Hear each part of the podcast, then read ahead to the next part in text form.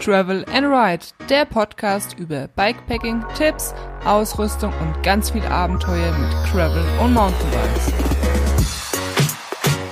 Hallo liebe Abenteurer, hier ist die Caro. Ich hoffe, euch geht es allen gut und ihr seid fleißig am Fahrradfahren, auch wenn das Wetter natürlich nicht ganz so mitspielt und so gut ist. Ich muss zugeben, ich war letzter Zeit auch nicht so oft Fahrradfahren, wie ich das im Sommer mache. Ähm, ich muss mich auch immer irgendwie überwinden.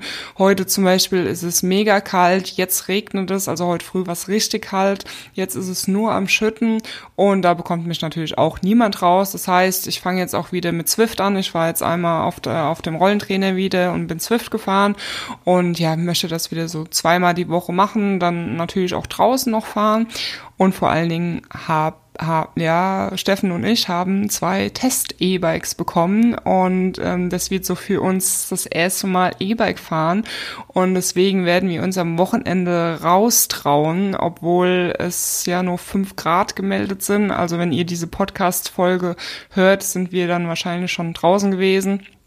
Ähm, hoffentlich ähm, nicht, dass wir ähm, irgendwie noch ähm, ja uns nicht raustrauen bei dem Kalten, aber das E-Bike, das ähm, ja neues Bike tut sowieso immer irgendwie motivieren. Deswegen bin ich da sehr gespannt. Ähm, vielleicht habt ihr ja mein letztes YouTube-Video gesehen oder besser gesagt das vorletzte dann mittlerweile.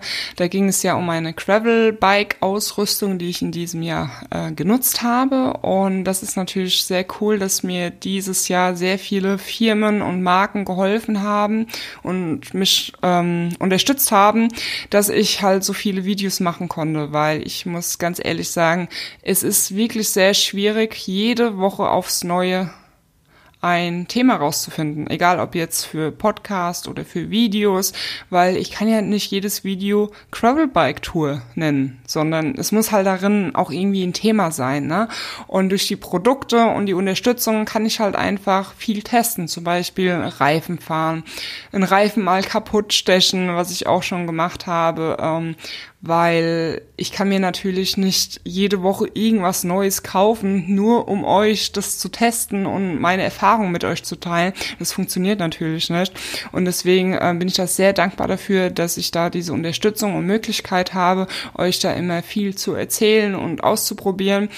Ähm, ich weiß, manche Leute haben irgendwie Probleme damit, wenn dann wieder im Video Werbung aufleuchtet ähm, und das sozusagen ein Werbevideo ist. Aber ganz ehrlich, also aus meiner Sicht, ich nutze das halt selbst. Wenn ich irgendwas wissen will, erkundige ich mich im, ähm, im Internet ähm, über Produkte, über wer hat's schon gefahren, wer nutzt es und pipapo und dafür ist ja das Internet irgendwie so gut und wenn mich halt ein Produkt mal nicht interessiert, wenn irgendein YouTuber darüber redet, dann schalte ich halt einfach weg und gut ist. Also deswegen verstehe ich da nicht, ähm, warum manche Leute Probleme haben. Wenn du überlegst, bei RTL kommt in einem Spielfilm viermal Werbung und das nicht wie in einem YouTube-Video 30 Sekunden, sondern so, ne, fünf bis acht Minuten, keine Ahnung wie lange.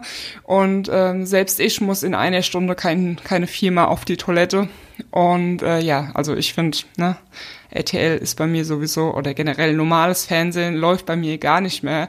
Ähm, ja, aber Leute regen sich trotzdem auf über Werbung auf YouTube, auch wenn die eigentlich nur ein paar Sekunden dauert. Ähm, ich reg mich da eigentlich nicht auf. Gut, ich bin auch in einer anderen Lage, weil ich kann dann die anderen YouTuber verstehen, weil sie halt auch ein, zwei Cent verdienen wollen, ähm, dafür, dass sie halt die Videos machen. Und ähm, genau, ich schweife aber jetzt hier gerade ein bisschen ab. Ich möchte nochmal über das Video äh, reden, über die Gravel-Ausrüstung. Das ist natürlich, äh, mein Feedback, Erfahrungen sind natürlich, ich sage jetzt mal so 95 Prozent sehr positiv ausgefallen über die Produkte, die ich da geredet habe. Aber das liegt halt einfach daran, weil äh, ja die Firmen, mit denen ich zusammenarbeite, die suche ich mir natürlich aus. Ähm, zum Beispiel jetzt WTB. WTB-Reifen bin ich schon vor der Kooperation gefahren. Das heißt, ähm, ich weiß, die machen coole Reifen, also warum keine Kooperation machen? Weil ich bin ja zufrieden mit den Reifen und ich fahre jetzt auch, oder seitdem ich die Kooperation äh, stattfindet, fahre ich ja auch WTB Sättel. Und da hätte es natürlich sein können, dass ich keinen Bock auf die Sättel habe. Ich habe gesagt, hier, ich probiere sie aus. Wenn nicht, dann wäre es halt nur bei Reifen geblieben.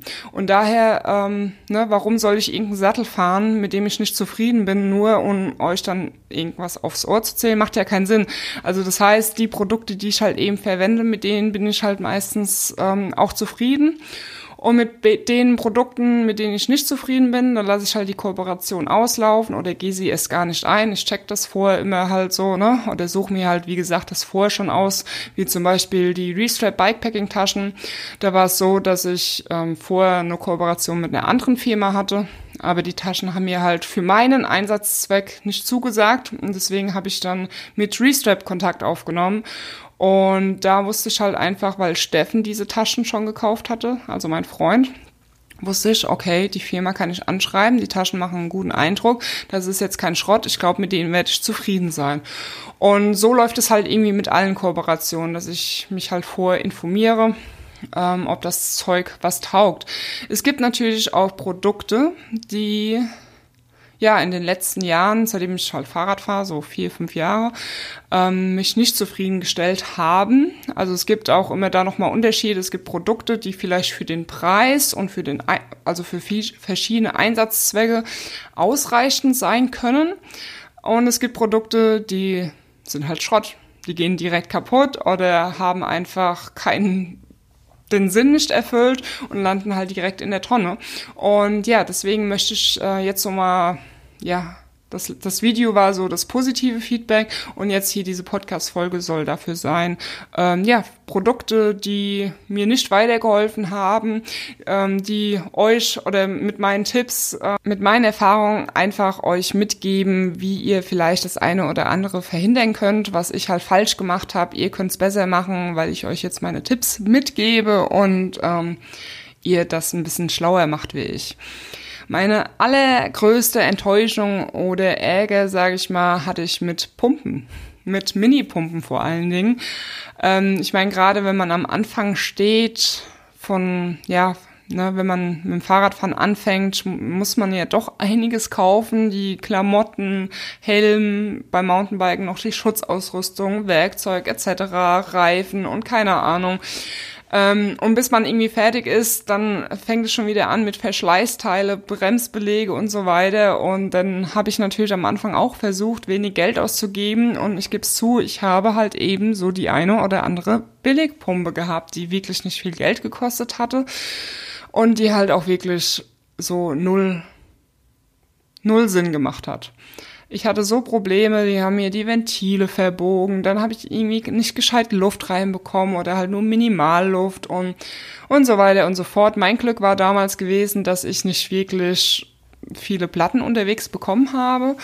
Ähm, abgesehen davon wusste ich auch zur Anfangszeit gar nicht, wie man einen Reifen wechselt. Ich habe mir damit erst äh, ja, Gedanken gemacht, als ich dann doch ein bisschen längere Touren gefahren bin. Also damals längere Touren waren bei mir ab 20 Kilometer. Ähm, weil, ne, wenn ich 20 Kilometer entfernt von zu Hause bin, möchte ich dann doch nicht wegen der Panne heimlaufen. Das heißt, ich habe mir das dann doch irgendwann angeeignet, wie man so einen Reifen wechselt. Das sollte man unbedingt tun, wenn man am Anfang steht. Ich glaube, das wissen am Anfang halt eben viele nicht äh, oder auch mit dem Werkzeug, wie man damit umgeht und so. Das sollte man schon beherrschen. Naja, diese Minipumpen sind dann ziemlich schnell in den Müll gewandert. Ähm, die habe ich auch nicht mehr aufgehoben, weil, wie gesagt, die haben einfach nichts gebracht. Ähm, ich habe mir dann Designpumpen gekauft, aus dem einfachen Grund, also ich habe dann halt auch lange recherchiert, mir Bewertungen angeschaut und so, damit ich nicht nochmal halt für Schrott Geld ausgebe. Ähm, und mir hat halt auch keiner damals gesagt, hier eine Pumpe für fünf Euro, acht Euro oder zehn Euro, keine Ahnung, taugt nix. Ich musste halt damals wirklich meine eigene Erfahrung machen, weil ja, vor fünf Jahren mit YouTube, das war noch recht wenig irgendwie im Gange, dass du da die irgendwelche Tipps holen konntest und auch meinem Freundeskreis, ähm, na, ist keiner irgendwie so, so verrückt Fahrrad gefahren wie ich, also so viel und hatte keine Ahnung irgendwie, wo er mir irgendwas beibringen hätte können. Deswegen, wie gesagt, musste ich meine eigene Erfahrung machen und äh, ja, da habe ich die Designpumpen mir zugelegt, weil die haben halt einen Schlauch. Also dieser Schlauch, der wird innen, innen von der Pumpe ähm, aufbewahrt und zum Aufpumpen muss man halt den dann rausholen, vorne ranschrauben und somit hat man halt einfach genug Platz, ähm, seinen Reifen aufzupumpen und ver, ver, ver, verbiegt das Ventil nicht und es geht auch ordentlich Luft durch. Ich meine, klar, es ist trotzdem eine Mini-Pumpe, ne? Äh, aber für unterwegs auf jeden Fall sehr gut. Und ähm, ja, auf Bikepacking-Touren war das mir dann halt auch wichtig, als ich damals angefangen habe mit meinen ersten Touren, dass ich halt eben eine gute Pumpe habe und gutes Werkzeug. Und da habe ich einfach draus gelernt, dass Billigpumpen einfach nichts taugen. Ich habe dann auch Erfahrungen mit einer Standpumpe gemacht. Ähm, das war auch am Anfang irgendwie Amazon-Verkäufer. Ähm, mir eine Kooperation angeboten oder besser gesagt, die wollten mir eigentlich nur diese Pumpe schicken. Ich musste dafür nichts tun keine Ahnung, passiert mir heute irgendwie nicht. Das ist unmöglich, was diese Chinesen alles von einem haben wollen. Ähm, da bekommst du nichts mehr umsonst, äh, außer halt viel Schrott und dafür wollen sie noch ein Video haben. Naja, anderes Thema, auf jeden Fall, ja, diese Standpumpe war halt auch totaler Schrott. Ich weiß nicht, die hätte vielleicht 15 Euro gekostet oder so, ähm, hat auch nichts getaugt. Allerdings muss ich sagen, habe ich dann nochmal eine Pumpe ähm, bekommen ähm, von der Firma, die irgendwie auch erst irgendwie gestartet hat mit, mit Fahrradsachen. Und die war erstaunlich gut gewesen. Die, die war aber auch ein bisschen teurer, also die hätte normal 30, 40 Euro gekostet. Und doch, die, ähm, die war wirklich gut. Und diese gleiche Firma hat mir auch Pedale noch zugeschickt, also Flat Pedals fürs, fürs Mountainbike. Und da muss ich aber sagen, also Grip auf der Petale war gleich null gewesen. Und also für meinen Einsatzzweck waren die halt einfach nicht geeignet. Ich habe die dann einfach ähm, ja mit meinem ersten Mountainbike dann verkauft. Ähm, wenn jemand jetzt ne, eine Riesentour fährt und nicht so viele Trails, dann sind die vielleicht ganz gut. Aber wie gesagt, für meinen Einsatzzweck äh, waren die nicht geeignet. Und da kann ich euch halt auch einfach den Tipp geben, ähm, Gerade bei Sachen, wo es wirklich drauf ankommt, dass die gut sind, wie zum Beispiel jetzt bei, bei Flat Pedals, dass du viel Grip auf dem Pedal hast, dann na, nicht irgendeiner Firma, von irgendeiner Firma was kaufen, die vielleicht gerade mit Fahrradsachen angefangen hat, weil die halt einfach nicht so die Erfahrung haben. Ich meine, bei den Pumpen ist es gut gelaufen, es kann aber natürlich halt auch anders laufen.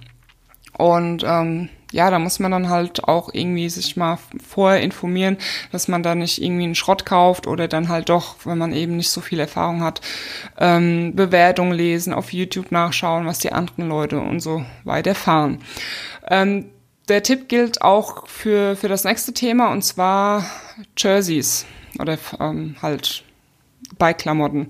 Ich habe nämlich auch mal ein Frauen-Jersey zugeschickt bekommen von der italienischen Marke. Die haben sich halt irgendwie, hatte ich das Gefühl oder habe das Gefühl, dass sie sich halt irgendwie auf coole Styles, Design ähm, konzentrieren, aber nicht so wirklich, ähm, dass es halt auch eine gute Qualität ist. Ich meine, das Jersey habe ich sehr gern getragen, das war so ein Dreiviertel-Shirt, aber ich bin damit halt einmal durch Dornen gefahren und dann war es halt irgendwie am Arm schon so halb zerrissen gewesen.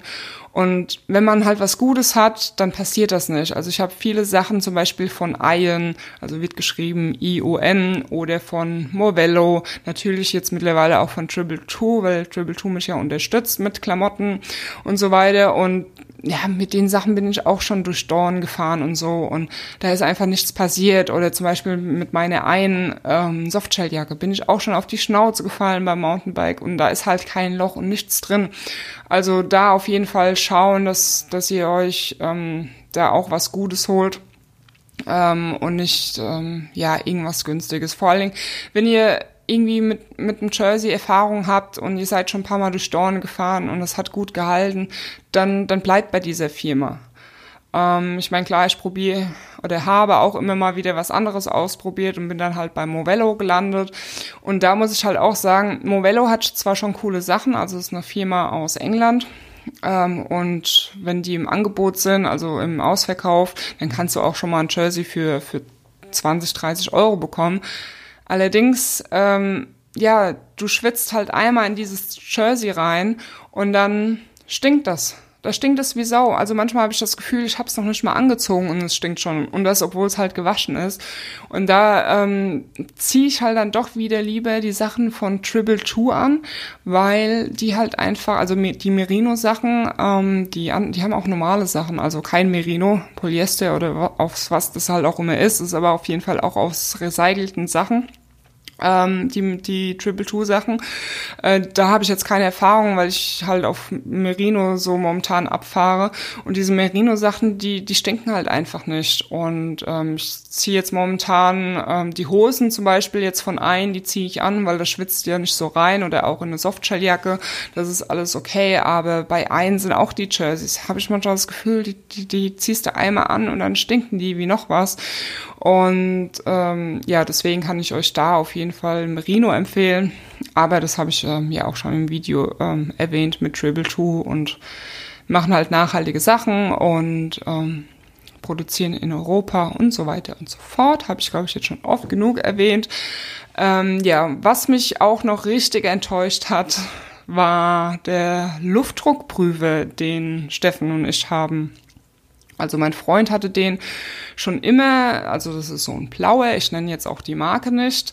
Ähm, und als ich ihn damals kennengelernt habe, und da hatte er gesagt, ja, sein Luftdruckprüfer ist kaputt. Und dann habe ich ihm halt einen neuen gekauft und wir haben dann, also damals noch nicht zusammen gewohnt und dann habe ich gesagt, naja, muss ich mir auch einkaufen. Da haben wir bei ihm einen und bei mir einen. Und also hatten wir dann zwei von diesen Teilen und die haben jetzt, ja, wie lange haben die jetzt gehalten? Eineinhalb Jahre jeweils. Und wie gesagt, er hat schon den ersten kaputt bekommen. Ich meine, die Dinge haben, wie viel haben die gekostet? Irgendwie zwischen 10 und 15 Euro. Und ich weiß nicht, so nach einem Jahr oder eineinhalb Jahren gehen diese Dinge einfach kaputt. Erst ist seine kaputt gegangen und jetzt hier so zwei Monate später ist meine kaputt gegangen. Und ich habe keine Ahnung, was mit diesen Dingern los ist. Werde ich auf jeden Fall nicht mehr kaufen. Und ich muss sagen, es ist auch gar nicht so einfach. Ähm, ich hatte mich ja damals schon ähm, informiert, was es für Luftdruckprüfer gibt. Also Luftdruckprüfer für alle, die es nicht wissen. Man kann halt damit die Luft im Reifen prüfen und wenn man halt tubeless fährt, muss man eigentlich fast vor jeder Fahrt halt auch nachpumpen, weil halt doch immer ein bisschen Luft entflieht. Und ähm, ja, beim Mountainbike möchte ich schon unbedingt meinen Luftdruck wissen, wobei ich auch sagen muss, beim Gravelbike, sobald ich da irgendwie 0,2 Bar zu viel drin habe und dann ist mir das alles irgendwie zu hart und deswegen bin ich da schon sehr genau mit dem Luftdruckprüfer, ähm, damit ich halt genau angezeigt bekomme, wie viel Luft drin ist. Es geht zwar auch mit einer Pumpe, aber wenn man jetzt keine digitale Pumpe hat, dann muss man da auch immer so genau hinschauen und ähm, deswegen, also ich mache das einfach mehr schon gerne mit ähm, extra Luftdruckprüfer. Und ähm, ja, lange Rede, kurzer Sinn. Ähm, die Dinger sind jetzt im Müll gelandet. Design hat mir Gott sei Dank von Ihnen einen Luftdruckprüfer jetzt zugeschickt. Der ist auch ein bisschen teurer. Ich glaube, der kostet so zwischen 40 und 50 Euro. Ähm, ich bin gespannt, wie der seinen Job macht, ähm, weil ganz ehrlich, für 40 Euro erwarte ich schon, dass ähm, der ähm, mehr durchhält als dieser blaue, den ich vorher hatte. Und äh, ja, ich bin gespannt. Ich werde euch auf jeden Fall auf dem Laufenden halten. Und ähm, ja, Luftdruckprüfer, kauft auf jeden Fall nicht diese blauen Dinge. Ähm, und genau das wollte ich vorhin noch erwähnen. Ist, damals hatte ich mich schon informiert. Es ist auch gar nicht so leicht, einen guten Luftdruckprüfer zu finden ähm, die irgendwie gute Bewertungen haben. Also deswegen bin ich jetzt gespannt. Ich habe keine Ahnung, wie lange es den von Design schon gibt, ob es den erst, weil damals habe ich den noch nicht irgendwie entdeckt. Ähm, aber ja, wie gesagt, ich bin gespannt. Zum Thema Luft fällt mir auch noch ein Produkt ein, das wirklich komplett versagt hat, zumindest äh, meine Erfahrung. Und zwar ist das äh, ja ein orangefarbener Schlauch. Ich möchte auch hier jetzt die Marke nicht nennen. Ähm, ich hatte ja damals, als ich zur Trans oder mich für die Transost vorbereitet habe, also es war ein Bikepacking-Event, äh, ja, wollte ich ja schon schauen, dass ich ein bisschen Gepäck und Gewicht einsparen kann, wobei ich jetzt so im Nachhinein sagen muss, das hat nicht wirklich funktioniert. Ich hatte durchaus ähm, ja ein bisschen zu viel an Gepäck dabei, gebe ich zu. Ähm, ja, auf jeden Fall bin ich auf diese orangefarbene Schläuche gekommen, weil ähm, die einfach ein kleineres Packmaß haben und sehr leicht sind. Also die haben, ich kann jetzt nicht mehr genau sagen, was die gewogen haben. Äh, Tatsachen sind auf jeden Fall, dass diese Schläuche sehr schnell ihren Geist aufgegeben haben. Zum Glück, muss ich sagen, hatte ich auf der ganzen Transost keine Panne und musste diese Schläuche nicht nutzen. Ähm, ich hatte auch noch einen normalen dabei, so wie man sie halt einfach kennt, weil ich einfach diese auf diese Schläuche nicht vertrauen wollte und war sehr misstrauisch, was ja im Nachhinein habe ich ja erfahren, dass mein Misstrauen zu Recht war. Und zwar hatte ich dann irgendwann mal einen, einen Platten gehabt und habe ich gedacht, gut, jetzt probierst du mal so einen, so einen Schlauch aus und bin genau 30 Kilometer damit gekommen und hatte direkt ein Löschlein drin. Ich meine, klar, das kann passieren, kann auch bei einem normalen Schlauch vorkommen. Äh, ich muss dazu sagen, ich bin damals sogar einen, einen sehr breiten Reifen gefahren, 2,1 Zoll, ein Mountainbike-Reifen, der halt schon ne, nicht unstabil ist, also auf jeden Fall stabil, stabiler als so ein normaler Asphaltreifen. Ähm, also da ist jetzt eigentlich schon relativ pan guter Pannenschutz ähm, gegeben. Aber ja, wie gesagt, der Schlauch war direkt kaputt gewesen, also hatte ein Loch ich glaube sogar, also ein größeres, ein kleineres und dann hatte ich den nächsten reingemacht und mit dem bin ich 40 Kilometer gekommen. Yeah, das war schon mal eine Steigerung von 10 Kilometer. Aber ja, ich hatte auch da wieder einen Platten und habe dann sogar auch gesehen, ähm, dass das Ventil auch irgendwie Luft rausgelassen hat. Und also es war einfach eine Katastrophe. Und ja, ich meine, diese Schläuche sind sehr teuer und haben halt einfach ihren Sinn nicht erfüllt. Ich meine, von mir aus können die teuer sein, aber dann müssen sie halt ihren ne, Sinn schon erfüllen und das haben sie nicht getan und danach habe ich mir die nicht mehr besorgt, weil, ne, ich meine, es waren 60 Euro, 70 Euro für zwei Stück bestimmt. Ähm, und das war halt so die Bilanz von zwei Schläuchen, zwei sehr schnell kaputt gegangen. Doch ähm, sehr schlecht und ich muss sagen, ich bekomme wirklich sehr, sehr selten Platten, auch damals mit Schlauch und jetzt momentan mit Tubeless ähm, Nee, ich hatte noch keine einzige Panne. Äh, doch, eine, eine Panne hatte ich mal, da hatte ich ein Loch, also habe ich mir wirklich den, den Reifen aufgerissen. Äh, aber das hatte ich dann mit so einer Salami gefixt und dann war wieder gut und bin den Reifen dann auch noch eine gute Zeit weitergefahren. Ähm, ja, Schwalbe hat jetzt auch so, so leichte Schläuche rausgebracht. Äh, ich hoffe, dass die ähm, das irgendwie besser hinbekommen, äh, weil so generell ist es schon eine coole Sache, weil ich hier auch bei Tubeless ähm, immer einen Schlauch noch zusätzlich mitnehme, falls wirklich mal irgendwas passiert, ziehe ich halt einfach einen Schlauch rein und dann geht's weiter. Aber gut, das wird erst die Zeit zeigen, ob ähm, die von Schwalbe eben besser sind. Ähm, was mich oder ja, ich weiß nicht, ob ihr es noch kennt, den, den allerersten Helm, den ich hatte. Das war so ein giftgrün Helm. Also falls ihr schon so lange meine Videos verfolgt, ähm, ja, keine Ahnung, was mich damals geritten hat, dass ich so einen giftgrünen Helm getragen habe. Ähm, und ja, ich meine, der hat damals eigentlich ganz gut gepasst, hat sich ganz gut angefühlt. Aber so im Nachhinein muss ich halt echt sagen, dass der sich im Vergleich zu den Helmen, die ich jetzt trage, also jetzt trage ich POC, ähm, fürs Gravelbike und auch fürs Mountainbiken ähm, trage ich Pockhelme und die sind einfach viel bequemer, die rutschen nicht so irgendwie wie die, also diesen, diesen grünen, den ich hatte. Und Steffen, mein Freund, der hatte sich von der gleichen Marke, von dem ich diesen grün hatte, auch einen Helm gekauft. Und ich glaube, nach einem halben Jahr ähm, war der sozusagen, also hinten gibt's ja dieses, dieses Rädchen, wo man dann den Helm enger dreht. Und da hat sich halt komplett dieses Gummi außenrum gelöst, dass er irgendwie gar nicht mehr richtig diesen, dieses Teil da greifen konnte und hat den dann auch aussortiert. Ich habe zwar zu ihm gesagt, hier, reklamier den Helm, das ist, ähm, ne, aber er hatte dann auch keine Lust, irgendwie sich mit, mit rumzuärgern. Zumal ist er dann auch im Keller, also wir haben einen sehr niedrigen Keller und wir bleiben dann immer mal mit dem Helm an der Decke hängen und so. Das heißt, er hat dann auch Kratzer oben drin gehabt und hat den halt einfach aussortiert. Und äh, da kann ich euch auch nur sagen, wenn ihr mal einen Helm habt, der der euch gefällt, der, der, der gut sitzt, dann bleibt dabei. Also ich habe echt damals, ich kannte es nicht anders, als ich den grünen Helm hatte, habe echt gedacht, der wäre irgendwie gut und ähm, habe mir halt dann doch irgendwann mal einen anderen gekauft, oder besser gesagt, Steffen hat mir den zu Geburtstag geschenkt, den Pockhelm. Und ich habe dann gemerkt, so, boah, der sitzt halt echt gut. Aber da muss man halt auch gucken, weil jeder Kopf ist halt anders. Also man kann jetzt nicht pauschal sagen, der Helm ist doof und der Helm ist besser. Es muss halt, jeder Kopf ist anders, so wie das bei Sätteln auch ist. Das kann sein, dass der eine mit WTB-Sättel klarkommt, der andere vielleicht nicht. Ähm, genau. Aber von dieser Firma kaufe ich auch keine Helme mehr, weil die also der Steffen hatte ja auch von der gleichen Marke den Helm und so beim ersten Anziehen hat er sich halt gut angefühlt, aber als er halt da öftere Male damit gefahren ist, hat er erst gemerkt, nee, der Helm sitzt eigentlich nicht so gut und das ist halt dann irgendwie das Doof. Du kannst zwar im Laden irgendwie den Helm ausprobieren, aber beim Fahren ne, fühlt sich das Ganze halt dann doch ein bisschen anders an. Genau, ähm, der nächste Punkt, ähm, was auch sehr wichtig ist oder finde ich wichtig, sind Polsterhosen. Am Anfang habe ich ja wirklich sehr wenig Wert drauf gelegt und habe ne, meistens, wenn ich mir so eine Shorts gekauft habe, so eine Baggy Shorts, ähm, sind die meistens mit so integrierten oder zusätzlichen Polsterhosen gekommen. Die waren halt da einfach in diesem Set dabei.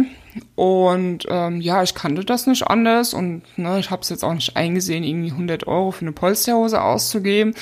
Und da muss ich sagen, ähm, ja, mach das. Also es ist wirklich es gibt wirklich Unterschiede. Ähm, Steffen hatte damit angefangen, weil er mir so ein bisschen Probleme hatte, ähm, dass ihn dann hinter den Weg getan hat und so. Und er hat dann wirklich ähm, in irgendeine, ich weiß gar nicht mehr welche Marke, auf jeden Fall hat er irgendwie 100 Euro bezahlt für diese Polsterhose. Und das Gute ist, wir haben die gleiche Hosengröße und ähm, daher konnte ich seine Polsterhose auch mal anziehen. Und ähm, weil ich brauche eh Männerhosen, weil Frauenhosen ähm, XL passt mir nicht. Deswegen brauche ich immer Männerhosen XL. Und äh, ja, ich habe dann festgestellt, boah, das ist gerade für so lange Strecken ist es echt mega angenehm. Und ja, meine Erfahrung ist einfach so günstige Polsterhosen, die auch relativ dünn sind, sind lange nicht so gut wie, wie teure. Ich meine, wenn ihr keine Probleme habt irgendwie, ich meine, ich hatte auch ganz lange keine Probleme, weil ich eben nur kurze Touren gefahren bin, dann ist es okay. Aber ähm, wenn ihr mit Sattel rummacht und etc., dann denkt auf jeden Fall auch an eine gute Polsterhose, weil das kann eben auch sehr viel helfen. Ich weiß nicht, ob ihr euch noch daran erinnern könnt oder so lange schon dabei seid. Als ich damals auf der Transost war, hatte ich ja so ein Navigationsgerät. Also das war so mein erstes Navigationsgerät. Das war dieses Teasy. Ähm, das gibt's wahrscheinlich irgendwie so für 100 Euro oder so. Damals hat es wahrscheinlich ein bisschen mehr gekostet. Und das Ding hat mich wahnsinnig gemacht. Also ich kann euch ehrlich gesagt nicht mehr sagen, ob das einfach damals war, weil ich mich mit diesem Gerät nicht so ausgekannt habe, weil ähm, ich habe das Gerät erst irgendwie so ein paar Tage vor Abreise bekommen und hatte nicht wirklich Zeit, mich damit zu beschäftigen. Und dann auf eine Tour sich damit zu beschäftigen, ist natürlich ähm, katastrophal, Zeitdruck und du willst weiterkommen und bla und willst dich nicht mit Technik beschäftigen. Auf jeden Fall hat das Ding mich wahnsinnig gemacht. Es hat irgendwelche Abbieghinweise gezeigt, die die nicht vorhanden waren und es gab überhaupt keine Straße und, und keine Ahnung, hab mich verfahren ich kann mich auch nicht mehr ganz so genau erinnern, was mich genau an diesem Teil gestört hat. Auf jeden Fall weiß ich, dass ich das nach der Transost direkt an meinen Vater verkauft habe. Und der kommt allerdings damit immer noch äh, zurecht. Und ähm, ja, deswegen denke ich auch einfach, ähm, das war vielleicht nicht ein Gerät, das für mich oder für meine Zwecke ähm, geeignet war, aber zum Beispiel mein Papa, der fährt halt viele Radwege und wenn er mal im Wald fährt, dann eigentlich halt schon auch sehr oft befahrene Wege. Das heißt, für ihn ist wahrscheinlich dieses Gerät super, super gut. Äh, er hatte anscheinend auch keine Probleme, wenn er mal von Komoot eine Tour nachfährt, das dann manuell auf dieses Gerät zu laden. Ähm, ich weiß nur, mich hat's damals wahnsinnig, wahnsinnig gemacht und daher kann ich es jetzt nicht empfehlen, aber ähm, gut, es kostet wahrscheinlich auch irgendwie nur 100 Euro in dem, in, in dem Dreh und von daher mag das vielleicht für den einen oder anderen nutzbar sein, für mich nicht. Und weil wir gerade bei Navigationsgeräte sind, ich habe ja dann ein paar Monate später noch von einer anderen Firma ein Navigationsgerät bekommen und da werde ich auch immer gefragt, also seitdem ich dieses Garmin habe, werde ich immer gefragt, was ist denn eigentlich mit diesem und diesem Navigationsgerät? Und ich will jetzt auch die Firma nicht nennen. Ähm, auf jeden Fall, ich habe das nicht mehr, weil das halt ständig abgestürzt ist. Und wenn ich dann im Wald stehe und darf mich eine halbe Stunde mit der Technik beschäftigen und das Ganze resetten, und das Ganze habe ich irgendwie drei, vier Mal gemacht und dann hatte ich die Schnauze voll und deswegen habe ich es nicht mehr. Also das war mein Thema zu Navigationsgeräte. Ich bin gespannt, weil ich, äh, also ich habe jetzt das Garmin Edge 830, äh, darüber habe ich ja auch schon einige Videos gemacht und ich bekomme jetzt noch ein anderes Gerät zugeschickt. Ähm, ich sage euch jetzt noch nicht welches, da müsst ihr ähm, auf jeden Fall meine Videos weiterverfolgen. Ähm, da werde ich das ähm, Ganze mal zeigen. Und ich sag mal, so ein Garmin Edge 830 kostet ja, ich weiß nicht, so 350 Euro habe ich, glaube ich, dafür bezahlt im Angebot. Und das kostet wohl UVP 250 Euro, also ist ein bisschen günstiger. Man kann mir vorstellen, wenn da auch mal ein Angebot oder so kommt, dass das vielleicht für 200 zu bekommen ist, keine Ahnung. Auf jeden Fall äh, werde ich das Ganze mal testen und bin sehr gespannt, ob das äh, mit dem Garmin Edge 830 mithalten kann. Also da auf jeden Fall auf dem Laufenden bleiben und ich hoffe, dass ich mit diesem Gerät mehr Glück haben werde, wie mit den Geräten, die ich ganz am Anfang ähm, meines meiner Bike-Karriere ähm, hatte drückt mir die Daumen. Ich werde euch auf jeden Fall auf dem Laufenden halten. Ähm, ja, dann kommen wir noch zu was Essbarem. Ähm, also ich habe ja immer diese Powerriegel von Xenofit. Dieses Jahr hatte ich jetzt auch ein paar von Cliff Bar bekommen. Cliff Bar finde ich echt mega lecker. Die schmecken so gut einfach. Und ich meine, die Xenofit sind auch lecker. Also die schmecken mir auch super gut. Aber die Cliff Bar haben halt noch mal so eher so die natürliche natürliche Basis. Die schmecken natürlicher und nicht so ganz. Also die Xenofits sind auch gut, schmecken jetzt nicht künstlich, aber ähm, ja, ich weiß nicht. Die die die Cliff Bar schmecken eher so wie so ein leckere leckerer Keks, weißt du? Und äh, also ich mag beide gerne. So, so die die Abwechslung Abwechslung macht es. Aber was ich gar nicht mag, sind Gels. Xenofit hatte mir auch mal Gels geschickt und ich hatte die zwar schon mal so irgendwie probiert und habe mir gedacht, okay, das ist nicht so mein Fall, aber gut, ich habe die jetzt und dann werde ich die auch aufbrauchen. Und so die schlimmste Erfahrung, die ich damit gemacht habe, war in Australien. Ich bin mit äh, meinem Kollegen Roddy, ähm, wer Roddy nicht kennt, das ist ein Australier und der hat mich vor Jahren zum Mountainbiken gebracht. Auf jeden Fall war ich irgendwann mal wieder dort, habe ihn besucht. Wir waren bei 30 oder über 30 Grad irgendwo rumgefahren, haben uns ein bisschen über, unterschätzt, überschätzt. Ähm, wir haben uns ja unterschätzt, überschätzt, genau. Ähm, und wir hatten noch zwei Berge vor uns und wir waren total am Ende gewesen ähm, hatten Hunger und alles, was ich noch hatte, war in meinem Rucksack so, so ein Gel gewesen, ne, das ich aus Deutschland mitgebracht habe. Und ja, vielleicht könnt ihr euch vorstellen, wie so ein Gel bei 30 Grad oder 40 Grad Hitze geschmeckt hat. Es war wirklich ekelhaft. Mir hat echt alles zusammengezogen. Der Roddy hatte da noch Bauchweh bekommen. Ich weiß nicht, ob es wirklich von diesem Dings war, von diesem Gel oder weil es halt einfach so heiß war und er halt unterzuckert war. Auf jeden Fall war das so eklig. Seitdem habe ich nie wieder ein Gel probiert, weil ich glaube, das ist einfach nicht mein Fall. Nee, nee. Vielleicht ist es ja, es gibt bestimmt genug Leute da draußen, die Gels abfeiern. Aber ich kann euch nur sagen, bevor ihr euch da ein 10er-Pack Gel kauft, ähm, probiert es erstmal, ob es euch, ähm, euch zusagt. Genau. Äh, jetzt habe ich hier viele Produkte ähm, erwähnt, die so allgemein ums Fahrradfahren gehen. Jetzt will ich nochmal so auf Bikepacking gehen, ähm, was ich da für Erfahrungen gemacht habe. Also generell im Großen und Ganzen muss ich sagen, äh, eigentlich gar nicht so viele negative. Es hat alles seine Daseinsberechtigung. Ich meine, wenn du nur für eine Isomatte 30 Euro bezahlst, kann die natürlich nicht so leicht sein wie eine, die du für 100 Euro kaufst oder 150 Euro. Ähm, aber ja, so zwei Produkte möchte ich trotzdem erwähnen. Und zwar ist das erstmal mein allererstes Zelt gewesen. Das hatte irgendwie 30 Euro gekostet.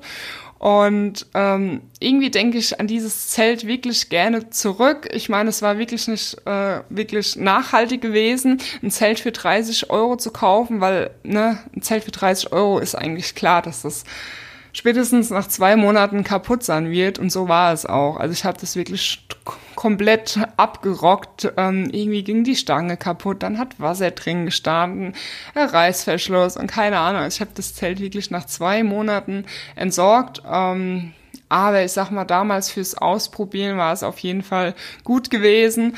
Äh, es hat auf jeden Fall gute Erinnerungen, das Zelt. Äh, also eher so, ja, ich meine, es war 20 Euro, da kannst du halt, oder 30 Euro, kannst du halt eben nicht viel erwarten. Das ist halt einfach so, wenn du wenig Geld ausgibst. Ähm, das zweite sind, ja, habe ich vorhin ja schon mal erwähnt, äh, Bikepacking-Taschen. Oder habe ich das erwähnt? Ich wollte es auf jeden Fall erwähnen. Äh, Bikepacking-Taschen, die ich schon mal äh, genutzt habe von VD. Und ähm, mit denen war ich halt nur so zum Teil zufrieden. Also das habe ich auch damals im Video gesagt, ähm, es ist halt mit der, mit der Rahmentasche war ich mega zufrieden gewesen und mit der Fronttasche, Satteltasche halt nur so, so halb gut, weil diese Straps, die haben irgendwie nicht richtig gehalten und du musst die halt oft nachziehen.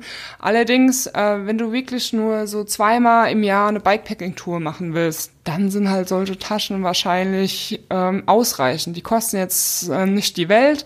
Ähm, die waren, habe ich glaube ich schon oft im Angebot gesehen. Ähm, und dann sind die wahrscheinlich gut. Also da kommt es halt auch wieder drauf an, an was du für einen Einsatzzweck ähm, damit vorhast. Ne? Und ähm, ja, wie gesagt, für mich waren sie halt nichts, weil ich halt schon oft eine Bikepacking-Tour mache und dann muss halt meine Ausrüstung halt einfach funktionieren. Oder wenn jemand sagt, ey, mir ist es egal, auch wenn ich das nur einmal im Jahr benutze, es muss aber funktionieren, dann müsst ihr eben mehr Geld ausgeben, wie zum Beispiel die Taschen von Restrap. ähm, ja, also von daher kann ich halt sagen, die Taschen sind okay, die sind gut für den Preis, die kosten halt auch eben nicht äh, die Welt, wie schon gesagt, es sind halt VD, VD, VD heißen die, ne? VD machen halt auch eben nachhaltige Sachen, wer dann darauf noch Wert liegt, äh, legt und ähm, ja, von daher ist es eigentlich auch nur so ein so ein Mittelfail. So, für die einen gut, für die anderen schlecht. Muss dann jeder selbst entscheiden. Ähm, eine Sache, die jetzt nicht so direkt mit Fahrradfahren zu tun hat, sind Actionkameras. Ne, also hier diese Kameras, die man sich am Brustgurt macht oder auf den Helm und dann halt seine Fahrten auf, aufnimmt.